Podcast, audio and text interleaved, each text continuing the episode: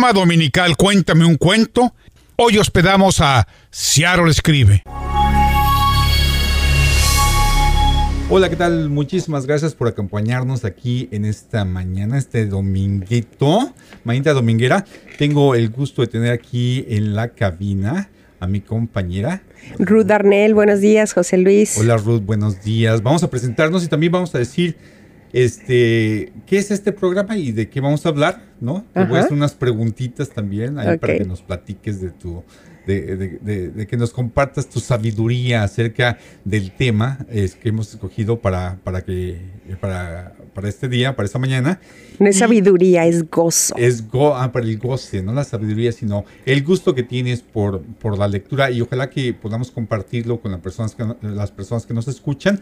Debemos primero recordarle a usted que está allá en casita que este es un programa eh, producido ah, por Ciaro Escribe. Todos somos aquí voluntarios, somos ah, miembros de una organización, la única que tenemos noticia, que es de escritores, un grupo de escritores que lo hacemos en español, tratamos de promover no solamente la escritura, sino también la lectura, de nuestro idioma español. Somos un grupo muy diverso, venimos de muchos lugares, no solamente ahora, ahora de coincidencia, nosotros dos somos de México. De México. ¿Tú eres de? Yo soy de Guadalajara. Ajá, yo soy de la Ciudad de México. Pero nuestro grupo, debo, decirle que bueno, tenemos una gran diversidad. Tenemos personas del Uruguay, tenemos personas de Argentina, tenemos personas de España, tenemos personas de Estados Unidos que habiendo nacido aquí y crecido, eh, hablando este, el inglés, que es la lengua más común en Estados Unidos todavía. Eh, eh, practican el español y también escriben. y escriben y son miembros de nuestro grupo.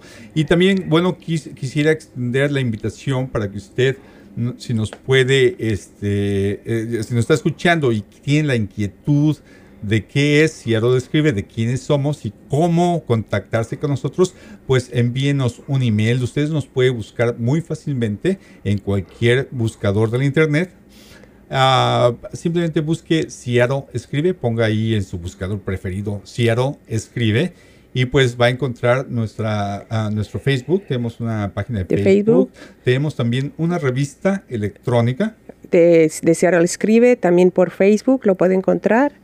Y, nuestra y la página de .org también, seattleescribe.org. website. Sí, entonces búsquenos, este, contáctenos, envíenos una envíenos un, un email. Ajá, y también esté pendiente, tenemos diferentes eventos durante, eh, durante el año y ahora tenemos ya el calendario, estamos ya por preparar el calendario para el invierno y ahí damos talleres, eh, nos organizamos a veces para hacer presencia en algunos de los eventos locales y pues siempre es este, necesario tener voluntarios, acérquese si quiere participar en alguno de esos eventos y más que nada, bueno, si tiene usted el deseo de escribir, si usted ha tenido la inquietud de, ¿no? De, lo ha estado pensando por unos meses, unos años, o tiene ya ahí algunos apunta, unos apuntes donde dice, un día voy a escribir un cuento, una novela, ¿no? Un libro.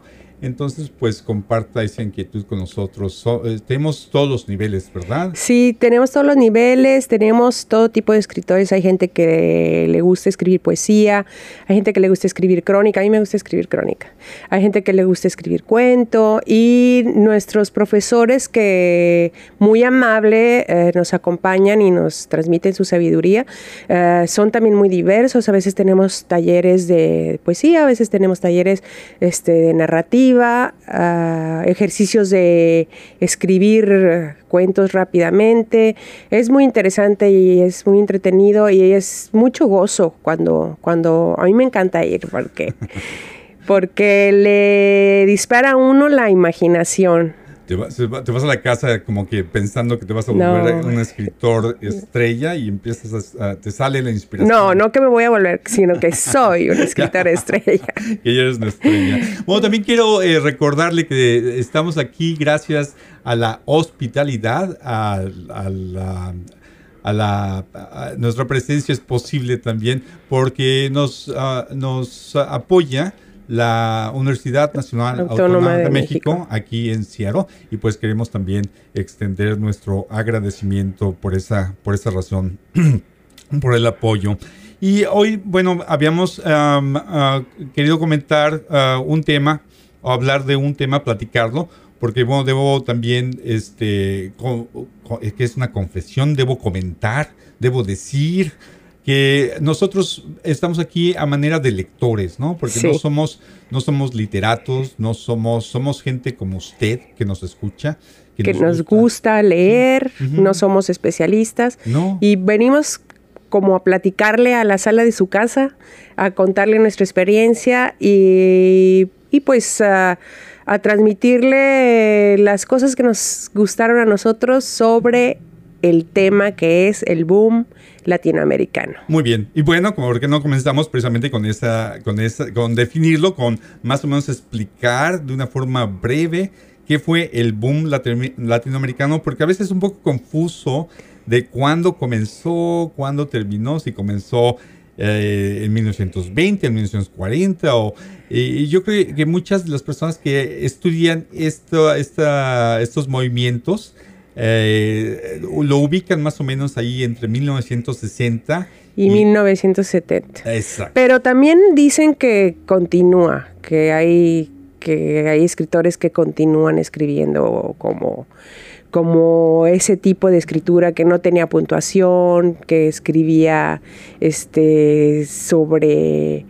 eh, después de, de una etapa de que había escritores costumbristas, este grupo de escritores escribe cosas como mágicas, Ajá. como fantasiosas, eh, cosas juguetonas como Cortázar que tiene sus cronopios y sus famas. Sí, sí. Y, y entonces eso rompe un poco eh, el esquema y les, eh, sin ponerse de acuerdo, porque son de diferentes países, no se pusieron de acuerdo, los empezaron a llamar los escri- escritores del boom latima- latinoamericano. Sí, claro que sí. Y bueno, para, para ponerle más o menos una, un contexto, pues los ubicamos más o menos en ese tiempo, al menos cuando fue el auge de este movimiento.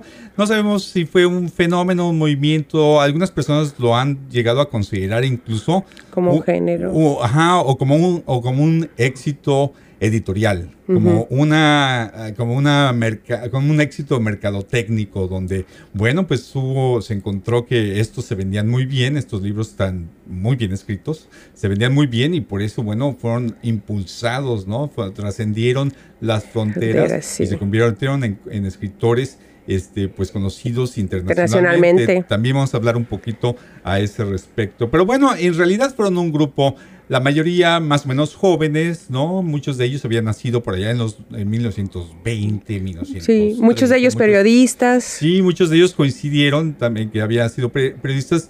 Y, y- y yo creo que... De eh, izquierda. Era importante que, que habían sido ellos periodistas por, por dos razones al menos, a mí se me hace, ¿no? Una es porque antes de ellos como que no existía o, o no estaba tan generalizada la idea de que se podía ser un profesional de la escritura, ¿no? Entonces los que eran muy buenos es- escritores y que querían escribir libros, pues tenían a veces que pagar ese gozo o esa, esa, ese vicio de escribir. Haciendo otro trabajo. Haciendo otro tipo de trabajo, ¿no? Ah, Que, que, bueno, que a lo mejor a los que nos escuchan que son escritores, hoy también les suena un poco parecido. Tienen que hacer otras cosas durante el día para en las noches o en las mañanas ponerse Pues a, a escribir. escribir la novela, ¿no? sí, así es. Pero, pero bueno, eso, tu- eso yo creo que tuvieron en- en- de coincidencia ellos, ¿no? Sí. Que varios de ellos se dedicaron al periodismo. Bueno, y además fueron este, también ensayistas, participaron en otras revistas, algunos fueron publicistas, al menos uno de ellos.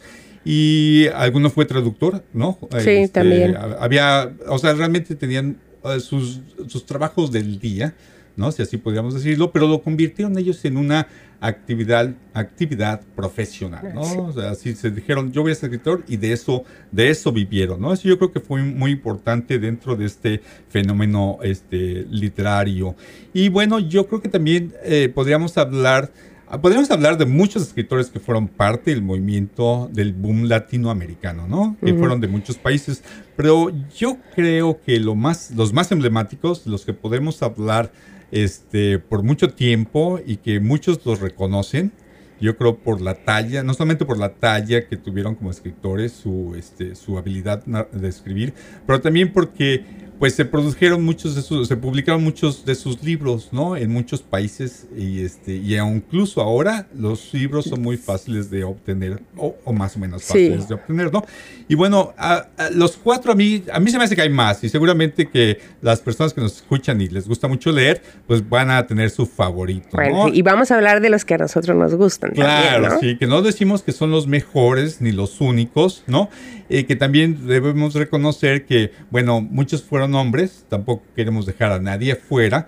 Por supuesto que las mujeres estuvieron representadas, no tanto como los hombres, y bueno, podríamos hablar un poquito acerca del, del momento en que se hacía esta escritura, para hablar del reflejo probablemente en ese momento, pues de la cultura prevaleciente. Pero bueno, pues muchos son hombres y hemos escogido a cuatro a cuatro de ellos, eh, de esos escritores, que representan además, yo creo que toda Latinoamérica, ¿no? Que vamos desde, desde la frontera aquí este, sur, ¿no? Desde, desde México, hasta la hasta Argentina, hasta la Patagonia. Hasta la Patagonia, de Ensenada hasta Patagonia. Y bueno, ellos serían Gabriel García Márquez, colombiano, por supuesto. Ese está, yo creo que muy arriba en la lista de los, de los escritores más, más conocidos, más gustados. Eh, Carlos Fuentes. Carlos Fuentes eh, sería el otro también de México. Julio Cortázar, ¿qué te parece? También argentino. Pasó mucho tiempo fuera de la Argentina, pero él es nacido allá en la Argentina. Y por supuesto también el otro premio Nobel de, los, de ellos cuatro, ¿no? Junto con Gabriel García Gabriel García Márquez. Ajá, sería Mario Vargas Llosa, sería el otro el otro ganador del premio Nobel. Que bueno, a mí se me hace importante mencionarlo, el premio Nobel, no porque garantice que automáticamente que sean buenos por ser Nobel. Por ser Nobel, pero sí garantizó en, su, en el momento, en su momento, la, proyección internacional, ¿no? Que yo creo que eso fue una de las cosas muy importantes del, boom latinoamericano. Yo creo que eh, dio esa que a mí se me hace de una forma un poco curiosa, ¿no? Porque eh, se obtuvo este reconocimiento, pues qué sé yo, si te pones a pensar, casi 500 años después de que el español se haya ya hablado y escrito en este continente, tuvieran que pasar casi 500 años para que dijeran, ay, mira, allá también escriben en español, pues bueno, en este continente se, ha escrito por los últimos... Sí, porque el fenómeno, el fenómeno mercadológico se dio en España y en Europa. porque todos estos escritores, por por su, su trabajo o su oficio, viajaban, uh, viajaron a Europa, muchos uh, se quedaron allá y allá los descubrieron uh, las editoriales de Barcelona, que Barcelona es el lugar, era el lugar o es todavía el lugar donde más editoriales y donde más editoriales culturales hay. Um, y ahí uh, una agente literaria que se llama Carmen Balcells fue la que los movió, los promovió, ahí eran como un club de amiguitos y ella fue la que los ayudó a que se publicaran ellos en España. A pesar de que estaba el franquismo, um, yo creo que uh, Franco no le ponía mucha atención a los extranjeros y no los censuraba. Y a los que censuraban a los españoles. Entonces muchos españoles también se se mm, formaron con la literatura de este boom latinoamericano. Sí, y yo creo que es esa fue una gran, bueno, no sé si fue muy gran coincidencia, pero fue, fue algo que tuvieron en común, ¿no? Se encontraron. Se encontraron. Como, como, este, como extranjeros, además, ¿no? En una tierra que no era suya. Así es. Y este, todos, bueno, los, los cuatro, no solamente los cuatro, muchos de los otros, otros de los miembros se encontraron allí en Barcelona. Y bueno, además se conocieron, tenían este, ese, esa, ese contacto, ¿no? Esa, esa fraternidad también que, que mucho se habla de, de, haber formado un grupo. Y yo creo que eso también tuvo una importancia este, de, de, intercambio de, ideas, ¿no? De intercambio de... Sí, además de que en Latinoamérica estaban pasando muchas cosas parecidas en en los países latinoamericanos estaba la izquierda queriendo entrar, había dictaduras, había mucho movimiento este pues de guerra, de eh, había, revoluciones, había, revoluciones, y yo creo que eso también eso también como que ayudó porque todo lo que escribían tenía un, un contenido muy social, ¿no? Tenía un contenido social importante y además de, de protesta. Aunque fueran novelas, siempre de su trasfondo tenía o hablaba de algo Sí, sí, y además, bueno, como que nos identificábamos, ¿no? Yo creo que también, no solamente que el mundo se diera cuenta, este movimiento no solamente permitió que el mundo se diera cuenta de, de que se podía escribir, se podían escribir cosas muy interesantes en este continente, que fue más bien lo que ellos reconocieron, pero también yo creo que al mismo tiempo a nosotros como latinoamericanos nos dimos cuenta que tenemos muchas cosas que decir, ¿no? Fue como una forma de despertar, de decir, bueno, no tenemos que ir a ningún otro lugar a, este, a consumir las experiencias, las vivencias de, de, los escritores de, otros, de otras tierras, cuando aquí también se puede producir ese tipo de literatura, ¿no? Donde nos empezaron a, nos, nos identificamos con ellos, ¿no? Y bueno, déjame darte un ejemplo muy rapidito que a, que, que a mí se me ocurre porque y no para no porque eh, piense yo que sea el mejor o porque piense yo que, este eh, no es, es, una preferencia simplemente de identificación, ¿no? Que a mí me tocó cuando empecé, cuando era un, un, un joven lector, hace mucho tiempo, pues entonces eh, para mí acceder a, las, a la narrativa de Carlos Fuentes se me hizo muy atractivo, ¿no? Fue cuando más o menos desperté a ese tipo de al realismo mágico, a ese tipo de, de escritura con contenido social, ¿no? Y, y, fue, bueno, él, Carlos Fuentes, quien uh, yo creo que me introdujo a ese, a ese de, tipo de ¿qué, ¿Qué libro te acuerdas, tu primer libro que leíste de él? Yo ahorita te digo el mío. El primero, bueno, el primero fue Aura, que todavía lo recuerdo, que es una, además un libro muy pequeño. Ajá. Yo creo que es un libro formidable, es maravillosa la historia es este eh, eh, tiene una gran tensión, está muy bien escrito. Yo creo que es uno de los que más me acuerdo, pero también la región más transparente fue uno. Yo, yo creo que en aquel entonces haber sido mi, uno de mis libros favoritos. ¿No leíste La muerte de Artemio Cruz? Claro que sí, La muerte de Artemio Cruz es, un, es una historia maravillosa sí. que además, pues, eh, tiene, tiene un personaje con una con una este como un temperamento muy contradictorio, ¿no? Artemio Cruz pues es un sobreviviente de la revolución, Ajá. ¿no? Era de, de, la, pues en ese momento un, una historia más o menos reciente Ajá. de acá de, de, del México de los 50, ¿no? Porque todavía había uh, un ambiente post-revolucionario, ¿no? Y, y bueno, Artemio Cruz es un, es un libro muy bonito. Si usted no lo ha leído y nos está escuchando, se lo recomendamos mucho y es muy fácil encontrarlo en estas épocas, yo pienso, ¿no? A través de las redes sociales pero o del internet, pero también, por supuesto, tenemos un gran recurso aquí en, la librería, que son las bibliotecas públicas, eh, que a mí se me hace una maravilla poder tener acceso a, a, todos estos libros y afortunadamente muchos de estos libros que estamos mencionando y muchos de los autores que de los que estamos hablando, pues están ahí este, representados en la biblioteca. Nos gustaría nos gustaría que hubiera más libros de ellos. Sí, además, sí, mire, si usted va y pide un libro que no lo tengan ellos, uh, están muy comprometidos a, bus a, buscar ese libro, a comprarlo y incluirlo en su catálogo. Así que si usted va a la biblioteca y busca un libro que le interese, eh, tenga la seguridad que, que si no lo encuentra en ese momento, lo va a encontrar en un mes o dos, porque la biblioteca está súper comprometida en esta parte de los libros en español. Muy bien, Ruth. Yo quería hablar un poquito acerca de las cosas que, según yo, o según algunas personas que comparan a los escritores de ese, de ese momento, ¿no? Los cuatro escritores que estamos hablando, de cosas que más o menos son comunes a ellos, ¿no? Uh, y eso a lo mejor nos permite uh, platicar también un poquito acerca de lo que decías, de si es posible todavía escribir, ¿no? En, ese, en esos estilos, si podemos escribir como, como, como el realismo mágico de, de propio de la, de, del movimiento, ¿no? Del boom latinoamericano, si todavía existe, ¿no? O si ya se acabó ese movimiento. Yo creo, ah, una de las cosas que yo recuerdo haber leído en, en, en, o de haber entendido, o, o, a veces más bien haberme confundido, es el manejo del tiempo en esos en esas ficciones. Ajá, ¿no? es cierto, es verdad. Porque estábamos, yo creo que ah, antes de haberlos leído, yo estaba acostumbrado o, o- o había leído cosas que eran en tiempo lineal, ¿no? Que el es el, el- empieza hasta el principio, por supuesto, luego hay, un, hay, un hay una trama y luego hay un desenlace, Desenlace y el ¿no? final. Y el final, ¿no? Entonces, este, este tipo de tiempos que no son no siempre circulares, pero que sí son a veces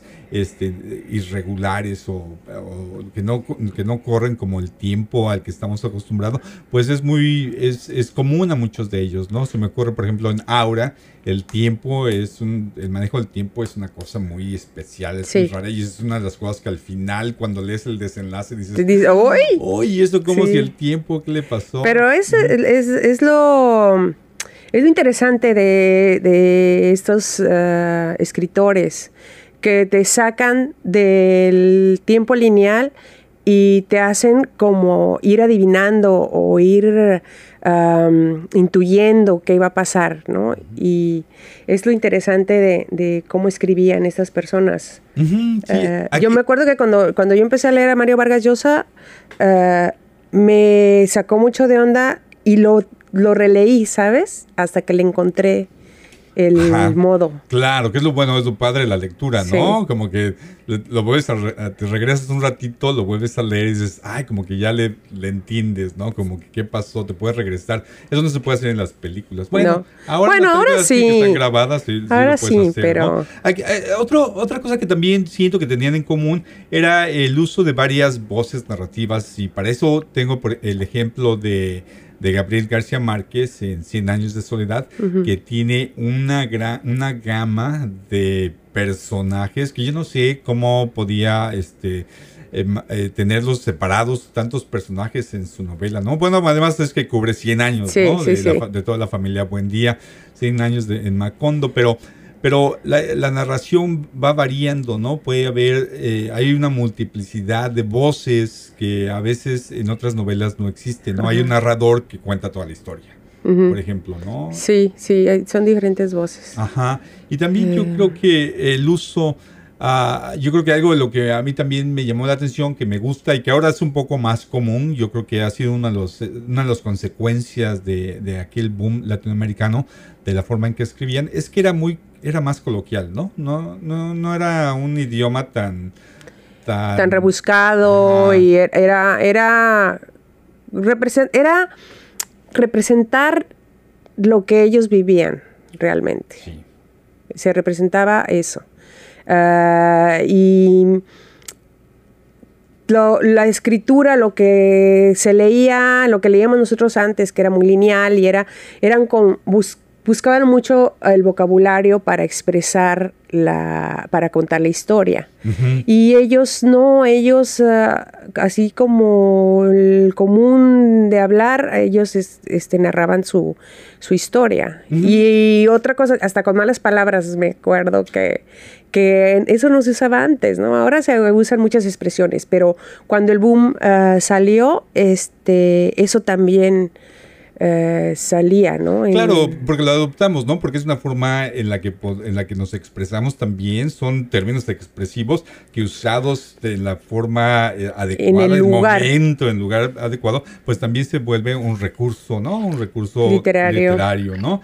Y bueno, yo no creo que eso rebaje la calidad o la o la importancia de ese tipo de, de escritura, ¿no? Y el, yo, yo creo que, que sirvió este movimiento para, para que el mundo viera a Latinoamérica, pero también yo creo que nos sirvió a nosotros para, para vernos a nosotros mismos, ¿no? De ahí yo creo que nació mucho este orgullo por, ¿no? por leer, por se, se volvió casi popular. Sí, eh, como moda. Y este, y esa moda, bueno, en mi generación eh, eh, fue muy, eh, bueno, mi generación éramos todos como medio socialistas y leíamos mucho.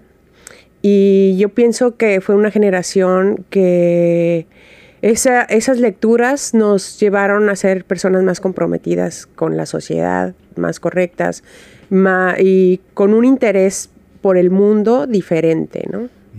Sí.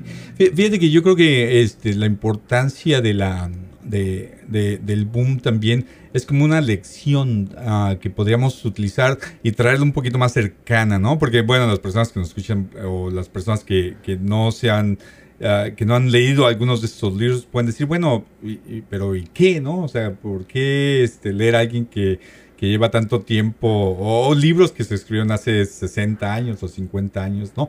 Yo creo que también existe no solamente una lección de, de, de, literatura, pero también de lo que es posible hacer, ¿no? De lo que, de las condiciones que dan para, que se pueden dar o que se dan para, que un movimiento como ese eh, eh, se no fructifique y prospere. Y yo eh, no sé, lo estaba pensando en el, momento, en el contexto aquí local, ¿no? Por ejemplo, de Estados Unidos o más, incluso aquí en Seattle.